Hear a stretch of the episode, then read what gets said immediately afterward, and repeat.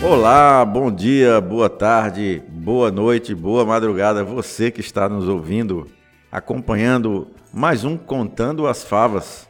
Eu sou Fábio Vasconcelos e sempre comigo estão meus amigos Marcos Jacobsen aqui, sempre debatedor comigo aqui junto ao meu lado, e na produção e na edição do todo o material, Gilceone Moraes. Hoje, Marco, nós podemos começar já ao nosso, as nossas reflexões aqui, apontando para as falas mais polêmicas da semana, né? O que, é que você acha? Olá também para todo mundo, né? Bom dia, boa tarde, boa noite e também boa madrugada, replicando aí o meu companheiro de bancada, o Fábio. É sempre um prazer estar aqui na, na mesa, pautando aí a, os principais tópicos dos Contando as Falas. Nós temos tentado evitar até falar sobre as falas das lideranças brasileiras, mas é quase que impossível. Impossível. Semanalmente tem polêmica, né, meu amigo? É aquilo que eu te falo, né? Será que o cara é um gênio ou será que o cara é um desastrado? Pois é. Vai saber. Bom, mas de qualquer forma, uh, também pedir a todos os nossos ouvintes, né, nossos podcastistas, se é que existe essa palavra. Eu não sei. Eu sei que é, é, a palavra pod já foi traduzida em alguns, em alguns já estão falando sobre podcasters. Podcasters. É, que não é pouco usado, mas aí você já pode ser, não, eu sou um podcaster. Eu sou um, eu sou um Mas enfim, eu quero pedir para todo mundo aí seguir o nosso Instagram, arroba Contando as Favas. E lá na nossa bio mesmo, lá na, na nossa descrição do perfil, tem um linkzinho lá que tu pode entrar e, ver nos mais diversos canais e plataformas aonde a gente divulga o nosso conteúdo. E inscreva-se também no canal do YouTube. É, daqui a um tempo a gente bota a cara lá. É, Botamos, mas, né? Mas já, já, já, já, se inscrevendo no canal, você já pode ser notificado assim que sair.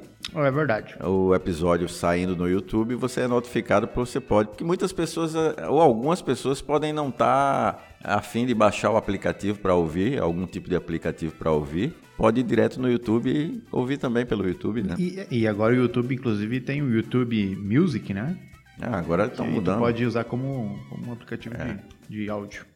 Enfim, chega de vender o Essa peixe. Essa semana um, o rapaz, o rapaz lá do, do Planalto, ele, ele andou falando de forma mais agressiva aí. O que, é que você achou aí da, da fala dele em relação a Patrícia Campos Melo, a jornalista da Folha lá. Ah, tu começou pelo ponto ácido, ácido né? é. Ela queria dar um furo ou queria dar o furo? Ah! Essa fala é... Eu vejo, eu, eu, não, consigo entender. Vamos, vamos pedir pro Gil colocar? Pra, mete pra, aí, Gil, mete. Para o pessoal acompanhar, a gente fala em cima da, da, da, do pronunciamento dele. E olha a jornalista da Folha de São Paulo, tem mais um vídeo dela aí. Eu não vou falar aqui que tem senhora aqui do lado. Ela falou, eu sou ator tratado do PT, certo? E o depoimento do, do River, River, né? É, Hans River. Hans River, foi final de 2018 para o Ministério Público. Ele diz do assédio da jornalista dele. Ela queria, ela queria um furo. Ela queria dar um furo. a, a qualquer preço contra mim. Lá em 2018, ele já dizia que ele chegava perguntando: o Bolsonaro pagou para você é, divulgar, né? Pelo WhatsApp. É, pelo WhatsApp, informações. E outra, se você fez um fake news contra o PT, menos com menos dá mais na matemática. Se eu for mentir contra o PT, eu estou falando bem, o PT só fez besteira.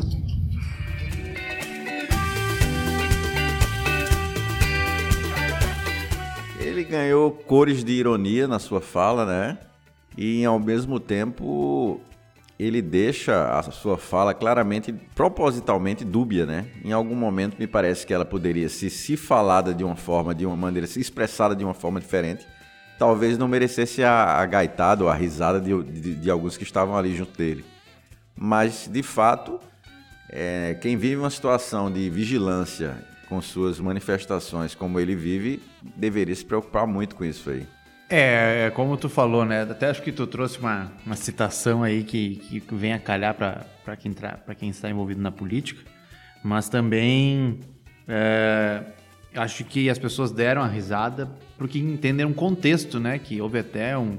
Enfim, eu acompanhei de forma superficial o depoimento do Hans River na, na CPI e ele realmente cita, ele faz essa acusação contra a jornalista que ela teria, uh, de certa forma, tentado fazer algumas permutas em troca de alguns favores. E o notebook dele, né? É, As informações do Exato. notebook dele. Então, eu não, não, não sei eh, se as pessoas. As pessoas deram o entendimento que quiseram para a fala do presidente, né? Deram o entendimento que quiseram. Na minha visão é essa. Agora, o que eu me espanto é com essa repercussão enorme e a mobilização que existe em cima da fala do presidente, né? O que não aconteceu, a gente botar um pouquinho a mão na memória aqui, quando o presidente Lula chamou as mulheres de grelo duro, né? Mulher, mulher que tinha grelo duro era mulher macho. Mulher, Era mulher macho, É. né? Que é um elogio para em alguns Vindo lá, lugares. principalmente da tua É, região, em né? alguns lugares do sertão isso é um elogio, mas é, ah, não deixa de ser de mau gosto, né? De mau gosto. Mau gosto. Mas não houve nota de repúdio da OAB, não houve nota de repúdio dos meios de comunicação, não houve nota de repúdio de ataque à democracia, não houve nada, né? E a imprensa tinha sido atacada também, né? enfim. Então, me parece que o- o- é é a busca pela narrativa, a busca pelo discurso que a esquerda tem, que alguns meios de comunicação, que algumas pessoas tentam enquadrar. Porque foi o presidente que falou, o presidente Bolsonaro. Porque se fosse outro presidente, talvez, tudo certo, tudo bonito. É até uma nova. ah, um novo jargão cultural que estaria sendo feito. Assim como foi aquela aberração que era a presidenta. É, eu me lembro É. que a presidenta, quando foi falar de Ganso e Neymar, ela dizia que Ganso é Ganso e Neymar é Neymar, né? Ma- Mas, assim, tentando olhar por uma outra ótica, talvez tentando olhar de um outro ângulo, é, ele como presidente, né, ocupando o cargo que ocupa, tendo as responsabilidades que tem quando fala publicamente, porque ele fala em nome muitas vezes dele, mas a maioria das vezes se posicionando como alguém que fala em nome de uma nação, ele poderia ser mais comedido. Acho que a palavra até seria outra, nem comedido. Ele poderia ser mais inteligente na maneira de falar, já que seus adversários, tanto políticos como aqueles que ele elegeu, eles estão esperando só a primeira pisada na bola, ou a primeira sugestão para falar algo ou para tentar desenhar algo contra aquilo que ele falou, né? É, eu, eu, eu, eu acho que sim. Eu acho que sim. A esquerda tem tentado caçar todas as entrevistas que o presidente dá para construir uma retórica para poder bater nele, né? Mas não é esse o presidente que a gente votou? É, mas veja só. Não é nesse quando cara eu falo isso, caneleiro? Caneleiro, mas quando eu falo isso, eu quero dizer que quando eu falo que é, é necessário em muitos momentos você ter uma fala inteligente, e ele sabe disso, ele é um cara que é político, não é? E você há de convir que essas manifestações, é, a maneira como ele, como alguns, alguns que estão inclusive no time dele, no escrete de ouro dele, é, falam, isso mexe com, com, com a economia, isso mexe com a, a movimentação financeira do próprio país. É, isso sim. Isso sim. né? É, afinal, o presidente da República sempre falando, né? Mas, Fábio, é melhor nós termos um presidente caneleiro, muito bem intencionado e honesto, do que um pomposo e super refinado ladrão. Isso não deixa de ser verdade. Que foi o que a gente teve nos últimos anos aí. Um economista, um metalúrgico, um professor de sociologia, e as coisas é, eram estranhas nos bastidores do palácio. Mas eu acredito que ele, de alguma forma, já está se preocupando com isso. Mesmo que do jeito dele, eu acredito que de alguma forma ele já está se preocupando com o excesso de falas. Eu acho que ele já está se preocupando com o excesso de manifestações. E é engraçado que o círculo mais íntimo do poder, né, lá os, os ministros e ah, até a- a- agora os ministros que orbitam dentro do Palácio do Planalto são todos militares, né? Pois é, ele os tirou militares? agora, ele fez uma dança das cadeiras agora lá. É, o, o Osmar Terra saiu. Nosso conterrâneo. né? Teu, Quer dizer, né? meu conterrâneo, né? eu não. ele saiu do, do, do, do, do- Ministério da Cidadania, deu espaço agora, deu lugar ao Onix Lorenzoni, que é outro gaúcho, né? e para a Casa Civil vai um militar. Vai o militar, não um militar, né? Vai É, o cara, o cara, né? É, o cara. Que Currículo o cara tem. que, que me parece, em algum momento, que isso já está indicando uma preocupação dele, ou do governo de uma forma geral, mas dele, com aqueles que podem estar ali trabalhando e falando um pouco. Porque é uma marca dos militares esse esse empenho né, mais operacional. Discrição. E, e, eles, e eles realmente falam um pouco.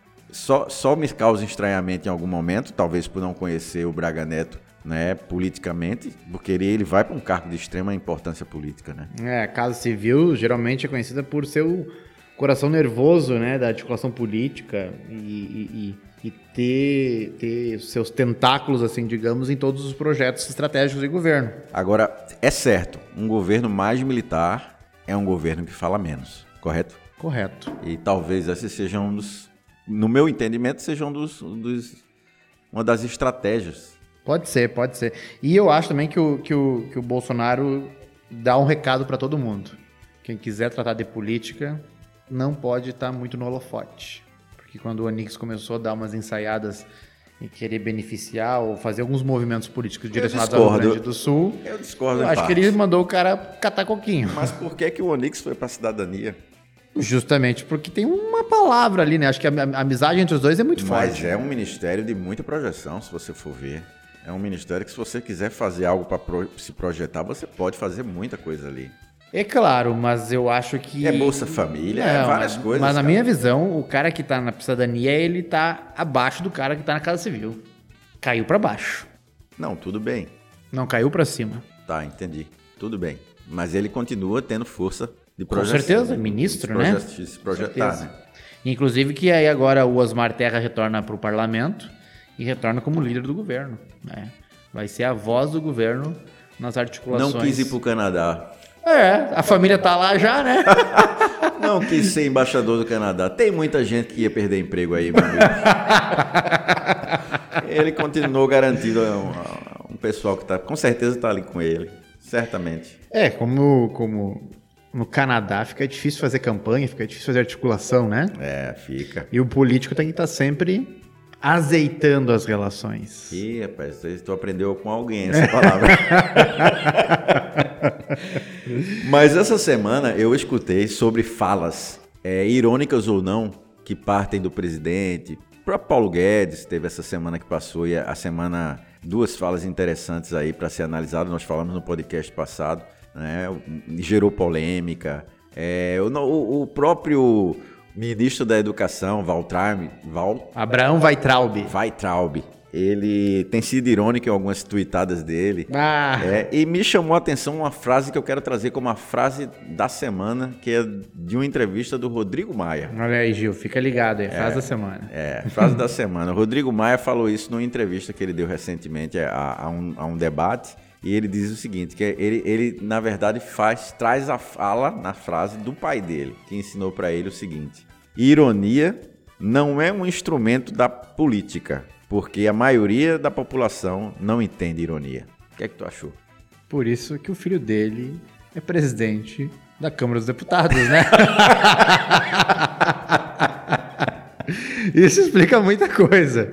Eu, eu, em parte, eu concordo que, que quando você quer ser irônico em determinados, em determinados cargos que você ocupa, você pode se complicar. Tem um amigo meu que é, que é deputado. Para dizer que a população não entende ironia é também achar que o pessoal só. É burro, né? É, Pelo bem, amor é, de Deus é também. como né? diz na minha terra, é Se vamos adotar a mesma régua que adotamos o presidente, o Rodrigo Maia tá ralado. É, tá ralado. Então, assim, é, é, achar que o pessoal, como diz na minha terra, é rasteiro, né? Não pode. Tem um amigo meu que é parlamentar e na esfera federal, e aí ele me disse uma vez: Marco, nunca se trabalha com a ironia na política e nunca se diz é a primeira vez e nem que nunca foi feito antes. É, a gente aprende no, no, serviço público que não, não existe. É, isso que você está falando no serviço público se diz assim: que nunca é nunca, nem sempre é sempre, nem nunca é nunca.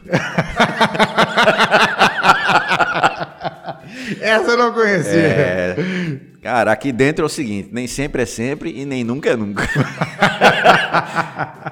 é brincadeira, né? Tá louco.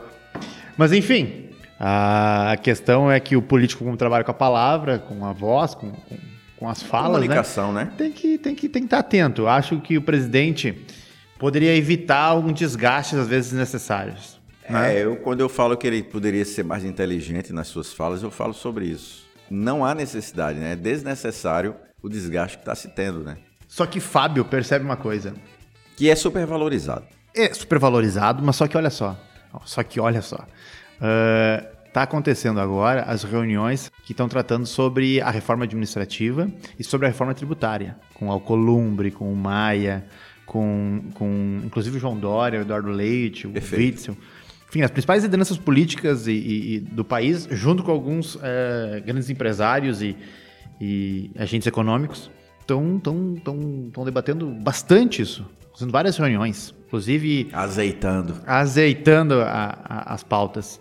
E a gente vê muito pouco disso na imprensa. Mas, sim. A gente vê o presidente polemizando, eh, enfatizando algumas coisas, a pauta é bem diversa, trazendo muita atenção para ele, o que parece. E aí fica aquela pergunta que a gente sempre tem aqui no nosso podcast: será que é pensado esse tipo de coisa? Ou é mais um É, acidente? me chama a atenção essa, Mas essas que é tentativas. interessante observar, é. É, interessante observar se isso não é proposital, quando se cria talvez uma, uma tentativa de criar uma nuvem de fumaça para trabalhar em outras áreas sem, sem ser incomodado. Porque tu imagina a, a polêmica ia ser a reforma administrativa, lidar com servidores aí, com gente que tá, grupos de interesses. O espaço que ser ter na mídia ia ser muito grande, né? É, e, tem- o pessoal ainda tenta, insiste em Tenta, buscar. E, é, essa semana, por exemplo, não sei se de fato de direito ele defen tá, defendendo aí a investigação do, do, do assassinato, né? Do miliciano. Ser, é, de uma forma mais, mais isenta, tentando sendo, sendo feita de, por, um, por um grupo um grupo aí de perícia é, que não seja do governo, ou seja, tem uma, peri, uma perícia feita por alguns- Independente. independente. E Alessandro no, Adriano Nóbrega. Adriano. Adriano Nóbrega. que tu viu a fuga do cara?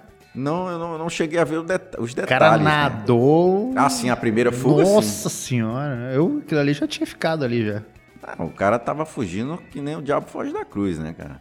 Agora, ele foi um cara extremamente homenageado pelo filho do Bolsonaro no Rio de Janeiro. É isso que é estranho também, A né? família dele, no caso a esposa, trabalhou com- no gabinete dele. E a mãe dele também trabalhou no gabinete do, do Flávio Exato. Bolsonaro. E o Flávio Bolsonaro parece que está querendo dar um, um migué quando diz assim, ó, tem, que, tem que investigar. Tem- Ele, ele é o primeiro que ia dizer isso, né? É verdade. Agora, aqui é aquilo, né? Como tu mesmo disse, né? Não é porque o pai é bom que o filho é bom. Diz o Pelé já, né? É, agora, lembra do que eu falei na, na última vez, que quando deu o primeiro problema lá, ele deveria ter chegado pro filho e ter Ó, dito, te arranca. meu, meu amigo, pega tuas trouxas e vai-te embora. Tinha que ter mandado o gritar pra uma embaixada. Cara, isso aí é aquela história. Tu, tu se associa, nós estávamos falando disso aqui fora do ar. Tu se associa a um problema, é muito perigoso. Quando tu se associa a um problema, ele cai no teu colo, pra tu tirar esse problema de, de- de junto é mais complicado. É. Então, o que é que tá acontecendo com o Bolsonaro à medida que ele, no, no interesse dele, ou no, no- no- naquilo que ele entende que seja o mais, o mais coerente para ele e para o governo, en- enfim, que é defender, né, que é blindar os, os filhos de uma forma geral, ele pode estar se asso- associando a um problema.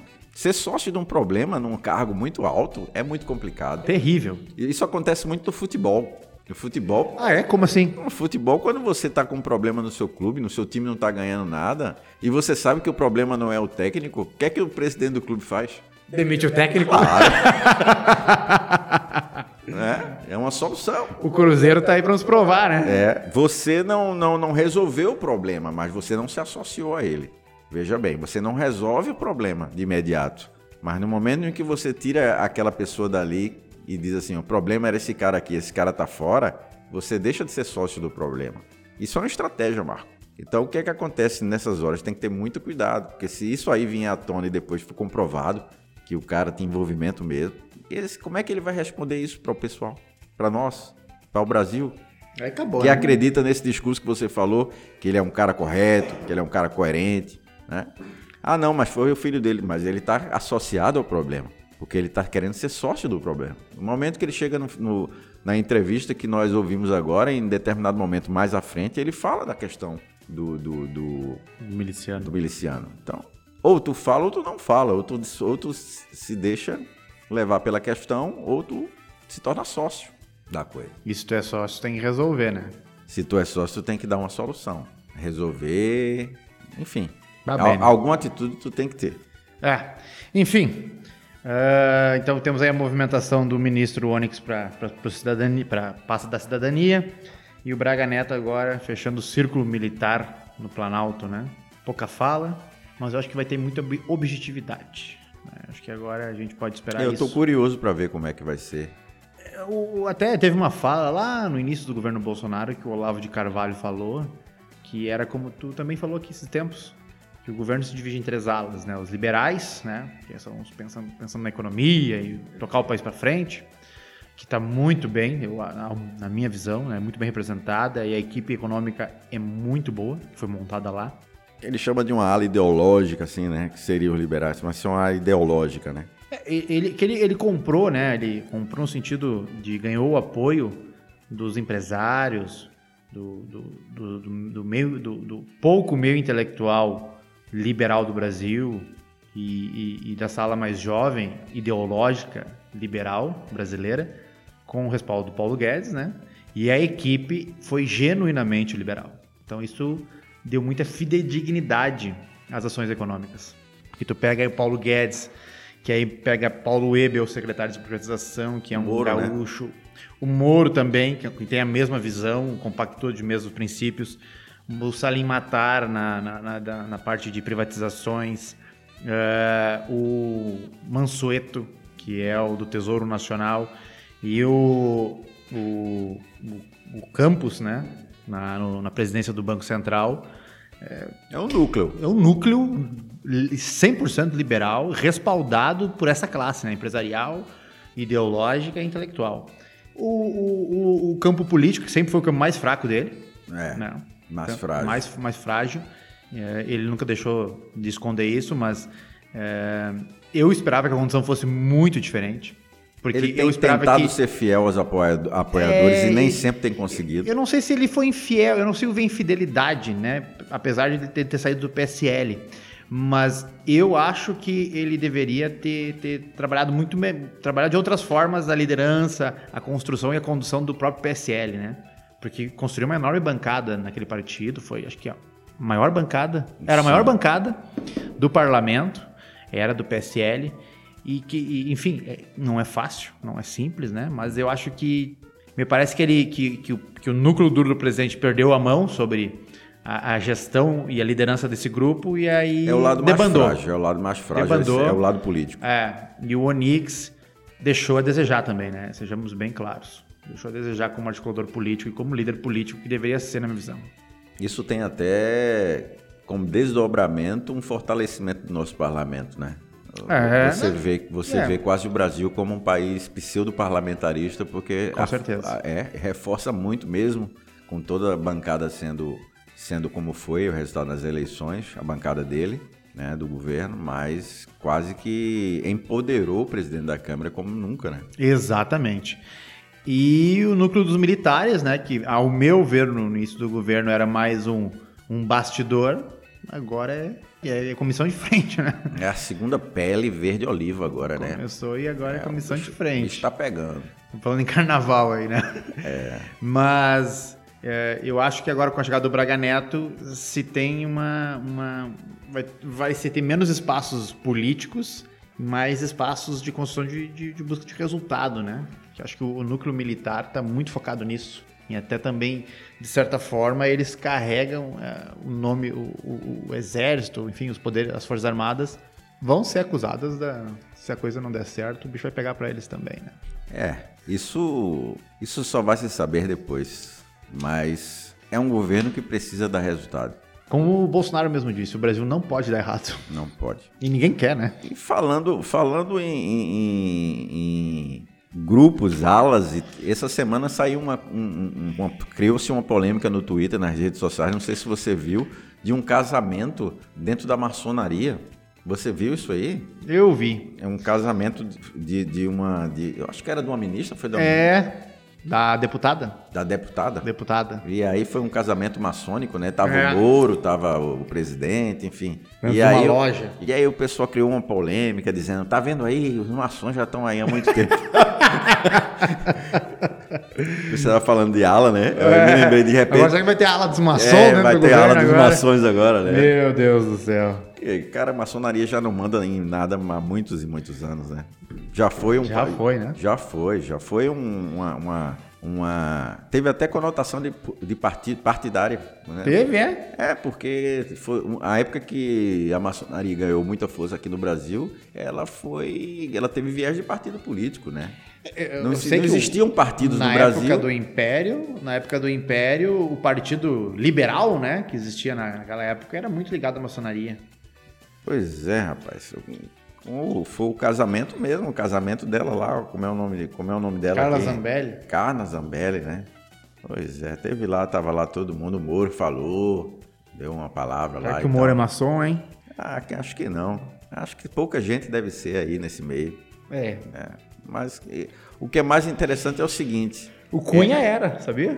quem? O Eduardo Cunha Eduardo Cunha. foi preso. Pois é, né? Tu vê, é, existe inclusive uma, uma rixa é, entre a questão da maçonaria e as religiões, né? Porque muitas religiões dizem que ela é uma religião, ela por não ser uma religião incomoda. É verdade. E aí você vê os evangélicos, os evangélicos é, agora é, entraram em crise, porque tava lá cheio de evangélicos no casamento maçônico lá. Meu Deus do céu. Cheio de evangélicos no casamento maçônico. E aí eu acho que o pessoal entrou em crise, não tinha como criticar e as tuitadas foram maior- as mais absurdas possíveis.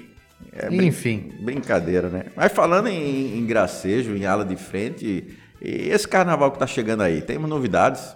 Tem. Capaz. Car... Tu viu a cartilha lá que o pessoal liberou lá Meu em Minas Deus, Gerais? Cara. Mina- Be- Belo Horizonte, né? Belo Horizonte, Minas cartilha- Gerais. a- a- o Conselho Municipal de Promoção da Igualdade Racial criou uma Meu cartilhazinha. A cartilhazinha que pede que os homens não se vistam de mulher no carnaval. Acabou. Que não pode, agora não pode mais Agora se acabou. vestir de mulher. Então, acabou. nem de enfermeira, nem de noiva, nem, nem de qualquer, nem de índio, nem de qualquer outra fantasia que possa gerar algum tipo de ofensa ou, ou que gere preconceito. A única fantasia permitida vai ser fiscal de fantasia. Já teve, já teve um, essa semana, eu acho que já teve um cara que andou an- andou se fantasiando de fiscal, viu? Ah, é? Rapaz, eu vi essa notícia de Belo Horizonte e eu fiquei chocado.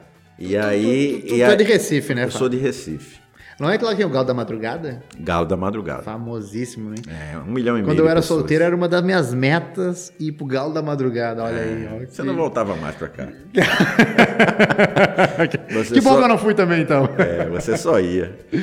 Não, é a tradição de, de Pernambuco no carnaval, carnaval de rua, democrático, né? Carnaval que você não gasta, você não vai para clube, você brinca na rua e são, são blocos, agremiações que desfilam nas ruas, as pessoas extremamente criativas no que tange é, fantasias. Isso você vê pela transmissão de alguns blocos. Claro. E essa semana que passou, nós estamos numa semana que antecede ao carnaval, essa semana que passou agora, mais, mais precisamente domingo passado, é, completou 67 anos de um bloco olindense chamado As Virgens de Bairro Novo. Meu Deus do As céu. Virgens do, de ou do Bairro Novo, que é um bairro da cidade de Olinda, elas desfilam, né? E esse ano um número maior do que 800 mil pessoas desfilou. 800 mil pessoas no bloco. Do, dois quilômetros e meio de pessoas Meu É. Deus do céu. na, na grande avenida que tem lá. E é curioso porque as virgens de Bairro Novo, do Bairro São Novo, homens vestidos de mulheres. são homens vestidos de mulheres. Ah, agora acabou. Inclusive, diga-se de passagem, é, existem premiações para as melhores fantasias de homens vestidos de mulheres. A, a- aquela a mais melindrosa, a mais bonita, né? A fantasia de, é, é, que mais chamou a atenção. A fantasia de celebridade, que você se fantasia de, de Anitta, por exemplo. Então, tem 10 ou, 10 ou mais de 10 premiações que, que eles premiam lá. Eu fico pensando se essa lei chega em Olinda, acabou o carnaval. Não, acabou. Acabou porque até que ponto, até que ponto você sai da questão pessoal para a questão coletiva, né? Porque curiosamente houve, houve um bloco agora em São Paulo que eu não me lembro o nome e você pode pesquisar se tiver condições de pesquisar na internet. É um bloco que é, academias de, de, do baixo, de Baixo Augusto, da Baixo Augusto lá, lá de São Paulo. É, Alessandra Neguini saiu de Índia. É verdade, eu vi isso. E aí, para não criar polêmica, pau, né? para não dar polêmica, ela foi com um grupo de índios. Uma, uma índia foi lá com ela também e tal, e ela dizendo que estava defendendo a causa dos indígenas. Mas na rede social, essa mulher levou um pau, porque ela estava vestida de índia, né? Disse ela que queria promover a causa indígena, né? Acadêmicos Mas... do Baixo Augusta é o nome da, da, da, do bloco lá de São Paulo. É, a pessoa dando um Google aí vai achar. Mas é, esse, essa patrulha, né, no carnaval. E aí o fiscal chega para você e diz assim: você, ah, está. Você está se apropriando é, indevidamente é, da cultura indígena. Você está interditado, meu amigo. Meu Deus do céu, acabou. Meu Deus do céu. Enfim, não sei, Fábio. Isso aí me deixa cada vez mais tu convicto sabes... de que a gente para quem já olhou aquele filme O Demolidor, com Sylvester Stallone, de 1993, a nossa sociedade caminha a passos largos para aquele modelo apresentado no filme. é, é uma reflexão que você, que você deve fazer.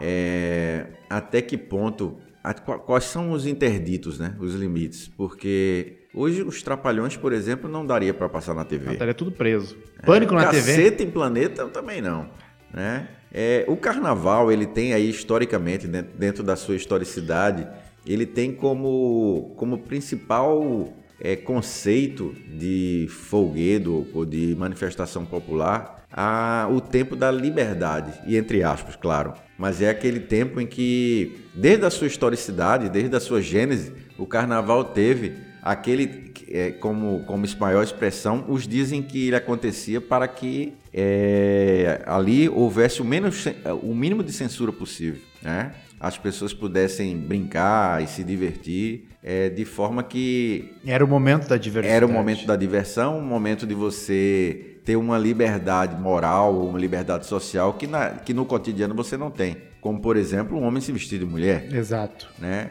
E isso não é de hoje. Né? Se você for ver no mundo grego, onde nasce essas manifestações carnavalescas, vamos dizer assim, que não, ainda não, não se tinha esse nome lá no mundo grego, as festas para Dionísio, que Olha aconteciam só. mais ou menos nessa época de, de, de solstício de primavera no hemisfério Sim. norte, né? que é que é exatamente o que acontece na Páscoa, e aí os 40 dias que antecedem a Páscoa a Quaresma e o que antecede a Quaresma é o Carnaval. Então, Sim. todas as civilizações no mundo, de alguma forma, nesse período de fertilidade... Tem uma certa extrava... é, extravagância. Comemora, extrava... Eles comemoravam muito a colheita, as Exato. colheitas por causa do, do solstício de primavera. Então comemorava-se a colheita, comemorava as fertilidades do, dos, dos animais que eles cuidavam, que eles que eles mani, é, criavam, né? Criavam, sim. Manuseavam, no caso, né? Tem um, manejavam, manejavam.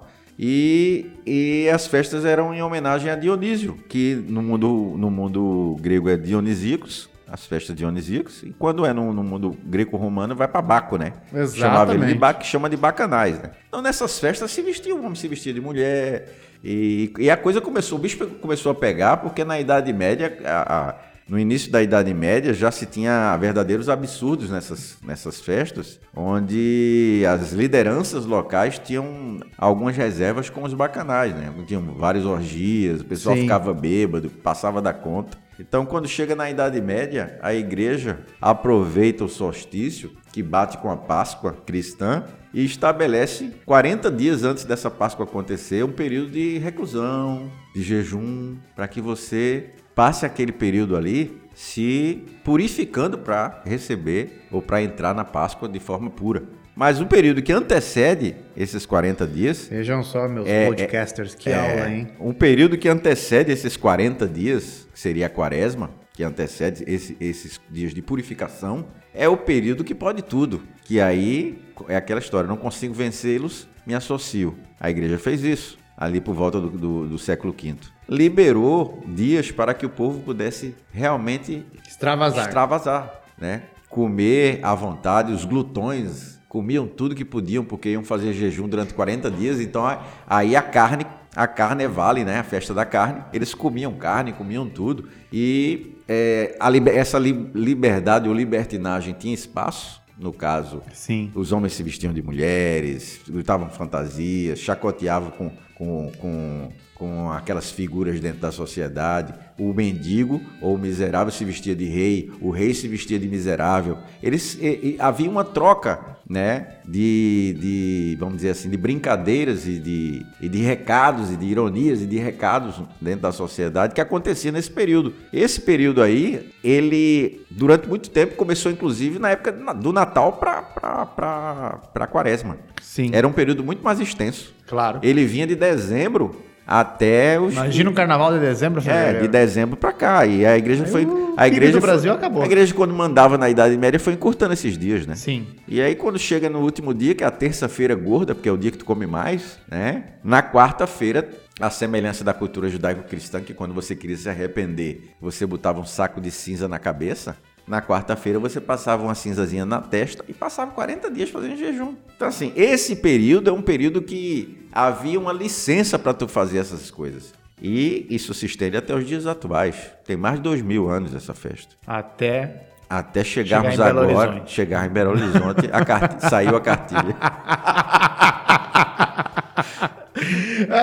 Até o Conselho de Igualdade de Gênero aí, de raça de Belo Horizonte entender diferente da tradição de dois mil anos. Cara, eu- a pergunta é, de que é que tu pode se fantasiar? Nós Por- tínhamos que, que achar esses caras do porque, conselho aí e fazer porque se tu se com eles. fantasia de índio, pensa comigo. Acabou. Não, se tu fantasia de índio, o cara chega pra te, pra te é, atu- autuar, né? Ele vai te dizer assim, cara, você não pode se fantasiar de índio, porque você tá... Não, mas eu tô aqui defendendo. Eu tô aqui defendendo os índios. é, como é que ele vai dizer que não? Não, você não tá assim, não, mas eu tô. Não, mas o meu avô foi índio. Não, mas não foi. É, É, claro. acabou. Acabou. Vai ser complicado. Coitada da figura do índio, né? Porque assim, o índio sempre teve, e aí dos bancos escolares pra cá, a gente tem a expressão do índio com alguém de uma certa pureza, Exato. né? E, e- e- e as brincadeiras, na verdade, de, de. E aí, como eu falei dos Trapalhões, falei de Sim. Cacete Planeta, as próprias músicas de carnavais, as mais antigas, elas têm essa. essa vamos dizer assim, esse tempero que, que, que hoje poderia ser visto como preconceito, né? Tem aquela música assim, né? Será que ele é? Será que ele é? Com certeza. Não tem várias músicas. Meu Deus do céu. Índio Acabou. que apito, se não der pau vai comer, quer dizer. que- Meu Deus do céu. É. Enfim, gente. Achamos, ao menos eu acho, não sei se o Fábio compartilha, na minha opinião, mas creio que sim, que estamos caminhando a passos largos para a desconstrução de uma época festiva que é milenar Sim. hum, para o homem, né? É. Milenar. O des- O desrespeito, as infrações, o preconceito, isso vai existir dentro e fora do carnaval. Exato. Exato. E não é Se você- patrulhando que a se gente você vai não consegue combater. patrulhar fora, que, que dirá do dentro, carnaval, né? do carnaval. Né? É uma pena. Vá sair nas Virgens de Olinda para você saber o que é que é um bom carnaval, né? Quero ver como é que vai ser o carnaval de Belo Horizonte. O pessoal de Belo Horizonte que nos ouve aí, ó. Depois comenta aí e diz como é que Comenta aí na- na- lá no Instagram, comenta lá no YouTube pra, pra gente poder desdobrar mais esse assunto aí, porque nós achamos absurdo isso. E aí, meu, meu amigo? O que mais nós temos aí para bater agora? Bom, vamos para a pauta econômica? Alta econômica, eu tava esperando aí você dar o start. Eu trouxe aqui uma matéria que é sobre o coronavírus.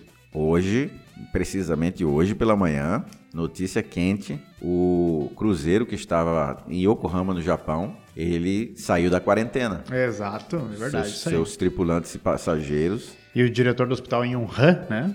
Ele, que foi um dos primeiros a alertar as autoridades chinesas sobre o vírus, faleceu, né? Faleceu ontem de coronavírus, né? Eu achei até curioso, vou abrir um parênteses aqui. Tem um brasileiro em Wuhan dizendo que não vai vir para o Brasil, já poderia ter vindo, né? Foi opcional voltar para o Brasil. Sim. Ele disse: Eu não vou voltar porque em um mês no Brasil morre mais gente. de- de- Deixa eu terminar o que eu ia dizer. Morre mais gente de violência no Brasil do que, Do que de coronavírus do que lá. coronavírus aqui na China. Cara, E ele não tá errado, hein? né? Cada um sabe, né? É, Até isso aí me, me, me fez dar uma, uma, uma pesquisada e, e acabei tendo a- a- acesso a um material que dá uma outra, um outro olhar sobre o coronavírus. É um, um- um grupo de, de- Não vou poder falar o nome deles aqui, mas eles fazem análises né, de mercado, de, Perfeito. mercado de commodity, e eles estão soltando relatórios e indicações de que é, a dar um olhar para essa situação da China com um outro viés, né? com um viés um pouco mais econômico. E que, que é que eles estão sugerindo? É, então, eles estão sugerindo que, o, que a China ela, ela, ela teve alguns problemas com o rebanho dela, interno, de gado e com a, a, o seu rebanho de suínos e de aves. Uhum. E eles foram ao mercado, né? até a gente teve aquela, aquele problema de desabastecimento aqui na, na região sul, Sim. ao menos, de, de, de carne. A carne teve uma inflação alta no Brasil, subiu bastante preço. Porque lá na China, os preços estavam descontrolados. Eles foram ao mercado externo, tentaram comprar para abastecer o mercado interno. Eles não, não, não, não, não conseguiram frear a, infra, a, a, inflação do preço da carne na, no mercado interno chinês. Né? O governo chinês Sim. não conseguiu frear. E com a, com a infelicidade do surgimento do coronavírus, se criou um, um, um efeito no mercado de exportação de carne de frear, né? De, de, a China não comprar mais. E os preços caíram vertiginosamente agora. Se consome a carne inteira. Exato. Os preços caíram. E agora o mercado, os compradores chineses estão comprando num efeito manada absurdo. Então há alguém ganhando muito nesse exato momento, enquanto os preços estão sendo afetados pela epidemia. Dizem que numa crise você ou você chora ou você vende lenço, né? Exatamente. Você acha que isso aí é, é, é o cara que é, que é o cara que está aproveitando a oportunidade ou tem algo orquestrado pela China? Eu não sei se orquestrado, mas o que me parece é claro é que o governo chinês ele não está perdendo a oportunidade também de trabalhar na parte do mercado. Né? Ele, ele, ele, ele, eles estão com uma onda compradora das commodities de, de, de aves, porcos e, e, e, gado. E isso vai, vai, vai, vai impactar diretamente países como o nosso, né? Que, que são países exportadores agrícolas, né? Exportadores de, de, de, de desse tipo de, de itens, né? Em contrapartida disso aí, não teria, não, não se estaria, estaria é, começando uma crise ou talvez pelo descontrole ainda da, da, do coronavírus lá. Na questão tecnológica, eu vi, eu vi uma, uma notícia sobre a Samsung. Muitos dos equipamentos que poderiam já estar chegando aqui no Brasil é, não estão chegando porque Exato. as fábricas estão paradas. Não só a Samsung, como eu também trouxe aqui uma outra notícia sobre a Apple, né? Que a Apple deu, começou a, a ter uma queda no, seu preço das ações cotadas na Bolsa de Nova York, porque o parque fabril deles fica todo na China, né? Não me diga. e aí as, as importações, aliás, as exportações da China para os Estados Unidos, que é onde é, é fornecido a parte do software, né? Claro. Os aplicativos da Apple, é, não está acontecendo. Então, provavelmente a Apple não vai conseguir fazer a sua performance de faturamento e venda devido a essa crise, né?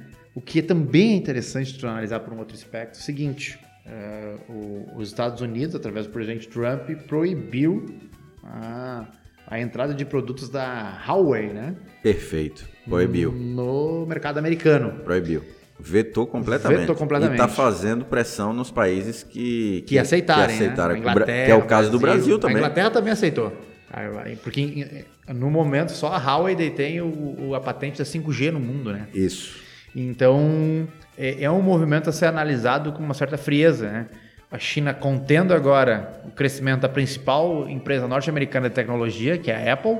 Quem sabe não é uma, uma, uma carta de troca aí para forçar uma entrada de produtos da Huawei no mercado, no maior mercado de consumo do mundo, né? E vai, vai haver uma, uma essa, essa guerra vai se acirrar porque já está acontecendo no Oriente, mais precisamente no Japão e na China, a Revolução 5.0. É. Enquanto a gente aqui está vendo palestrantes, ouvindo palestrantes e pessoas, revistas, falando da Revolução 4.0, que é a, do, a revolução do momento, no Japão já se faz a, a Revolução 5.0. Eu recebi um vídeo do, do, do da Toyota, Sim. Sobre a Toyota, que a Toyota começa a liberar em 2025 agora, os veículos já autônomos que vão utilizar a tecnologia 5G, inclusive para fazer é, a gestão do encontro dos carros nas vias sem sinaleiras. Isso você só consegue com 5G. Só consegue com a, 5G. A revolução 5.0, que já começou, como eu te falei, já começou no Japão, em alguns lugares.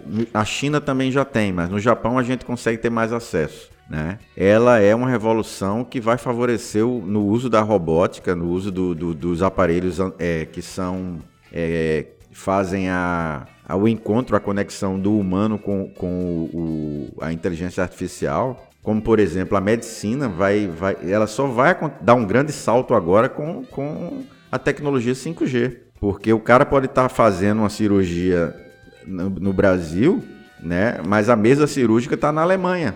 Ele pode estar tá fazendo por conexão. Exatamente. É, os aparelhos lá, os robôs estão abrindo lá a pessoa, mas o, o, os equipamentos, a, a conexão está sendo feita aqui no Brasil. O cara está usando a, a, a, como é que eu posso dizer? O cirurgião estará aqui no Brasil fazendo a cirurgia lá na Alemanha, só com bastões e, e câmeras e, e, conexão via 5.0. Isso já é uma realidade. Né? Até acho engraçado as pessoas, algumas pessoas falarem tanto e, e encherem a boca para falar da Revolução 4.0 aqui no Brasil, quando na verdade nós estamos à beira da 5.0 já. É. Brasil... Isso sem o 5G da Huawei, meu amigo, dos equipamentos, que é a única que fabrica equipamentos para isso. Isso vai dar uma briga grande ainda entre Estados Unidos e China. Com certeza, com certeza. E a 5G é uma tecnologia que, que ela é inevitável, né? Sim, claro. Inevitável. Então, inevitável. então as cidades, os governos têm que se preparar para se tornar se tornar aptas a recebê-la. Esse tem sido talvez o grande, o grande grito do Trump porque o Trump tem sido hoje. Os americanos né, perderam, né? É, ele tem sido hoje o cara que tem falado muito nessa recuperação da posição dos Estados Unidos no mundo, né? Como bastião da tecnologia, Isso, né? Isso, como bastião da tecnologia, como alguém que tem, é, que tem o, o, o, domínio geopolítico de, alguns, de algumas questões, né? É, e você vê ele tentando correr atrás da China. É a nova posição de liderança que a China vai assumir no mundo.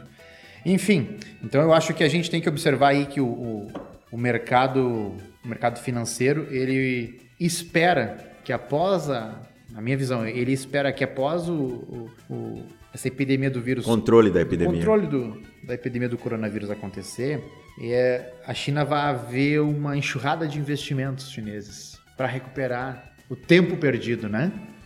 Então, alguns investidores estão em descompasso de espera, que eu acho que vai acontecer. E aí eu acho que o mercado norte-americano, os investidores americanos vão reagir para tentar frear esse afrouxamento monetário que a China quer fazer. Perfeito. Pode ser uma das consequências aí econômicas que o coronavírus vai trazer para o mundo. Mas vamos ver, né? Não sou futu, futu, futurólogo. Futurólogo. Futurista é outra coisa. Futurista Mas, é uma corrente de pensamento, né? Não é o nome desse futurólogo aí que, que, que, que tu sugerisse o livro dele. É tão famoso ele, o do, do Sapiens. Yuval Harari. O Harari. Professor Yuval Harari. O Harari vai, vai, lançou um livro agora que ele, ele, ele, ele fala, fala, fala, no resumo do final do livro ele diz assim, você tem que aprender a meditar. Porque o mundo tá tão. A coisa tá tão dinâmica que se você não meditar, você não, não vai conseguir. Aí acabou, né? Acabou. Mas é Tô isso. Bem. Vamos pra parte cultural? Vamos pra parte Bora. cultural.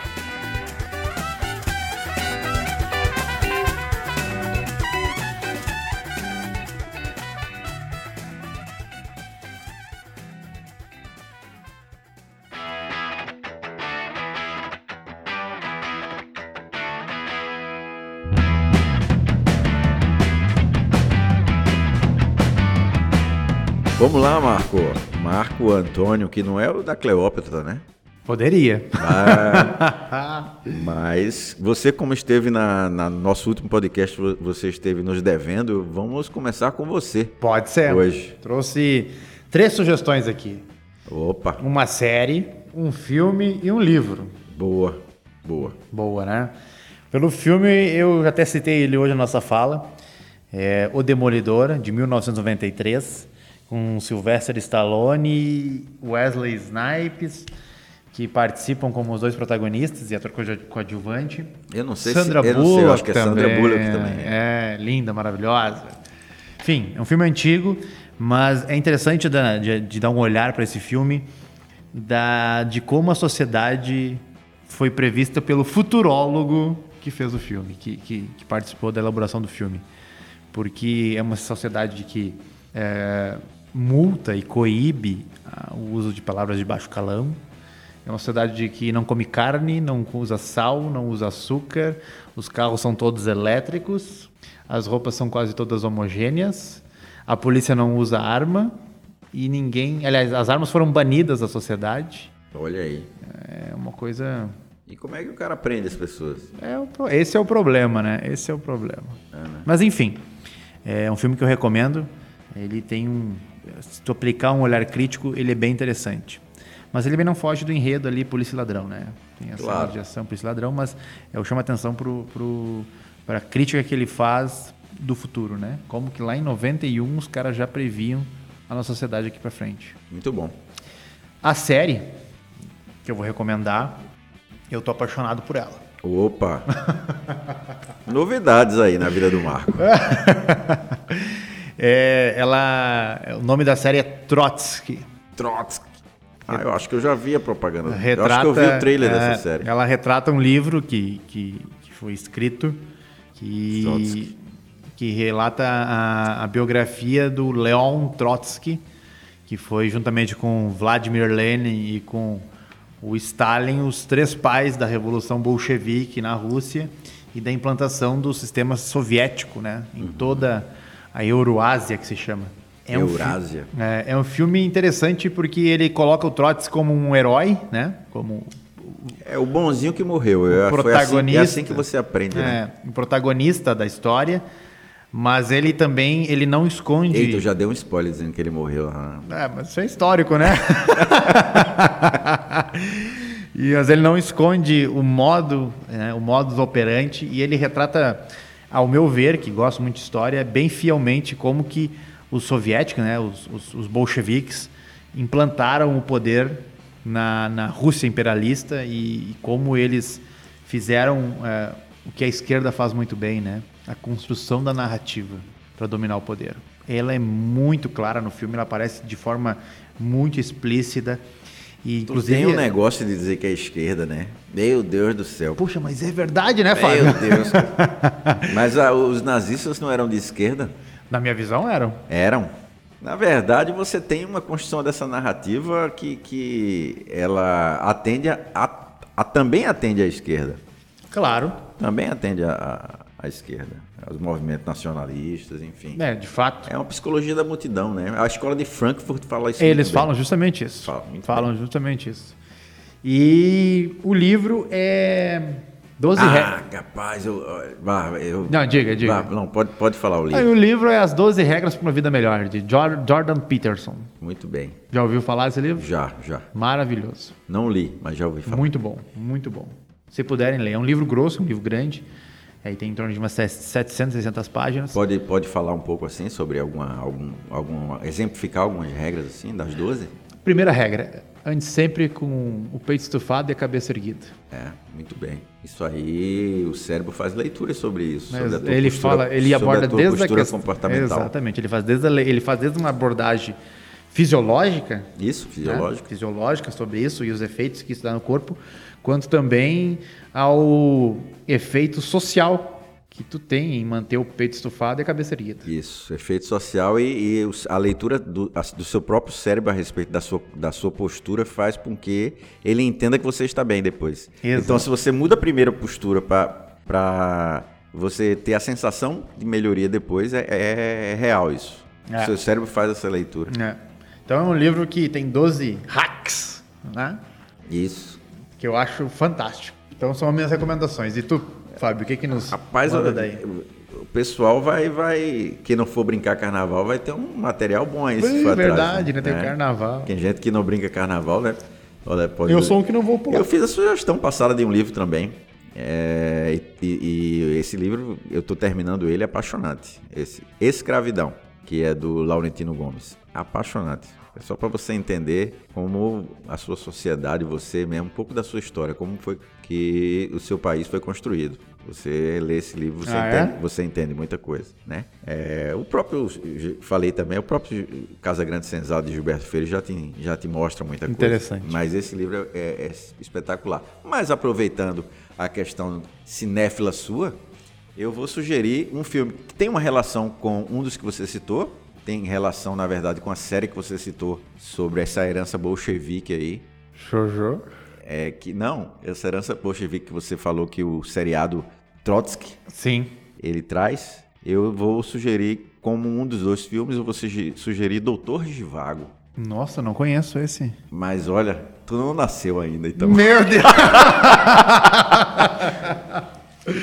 Filme, se eu não me engano, são seis Oscars. Se eu não me engano, são seis ou oito Osc- Oscars. Nossa senhora. Doutor Givago é um, um- um filme da década de, de 60, né? Final da década de 50 e início da década de 60. Protagonizado por Omar Sharif, que é um ator egípcio, Olha só. mas que Não ganhou o Oscar ele? ele ganhou o Oscar melhor ator. Ele. O Omar Sharif faz, faz o papel do, do, do russo, do, de um doutor russo, chamado Givago, de uma família, de uma família abastada russa, que é, atravessa a Revolução, o período da Revolução Russa. Então eles, eles perdem a casa, todos os bens são tomados, e ele vai trabalhar forçosamente, vai trabalhar no Exército é, Vermelho, é, na época do inverno lá russo. Enfim, ele se apaixona por uma mulher fora do casamento dele.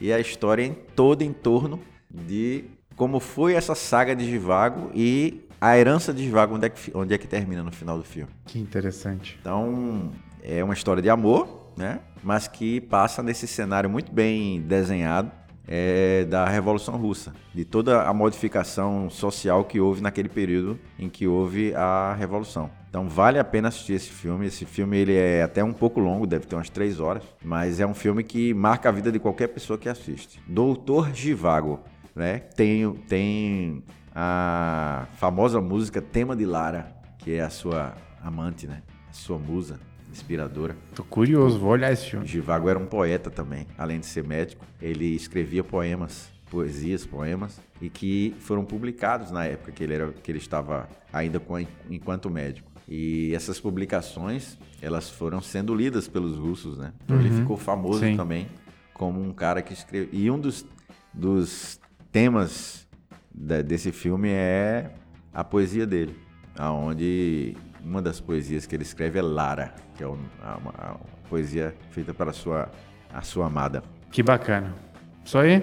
Não, tem mais agora. Agora, agora tem um filme atual. Qual? Eu, eu citei um filme para alinhar aí com o seu seriado. Agora o meu filme, o meu filme atual. Assisti ontem. Tá na Netflix. Olha aí. Joia Bruta.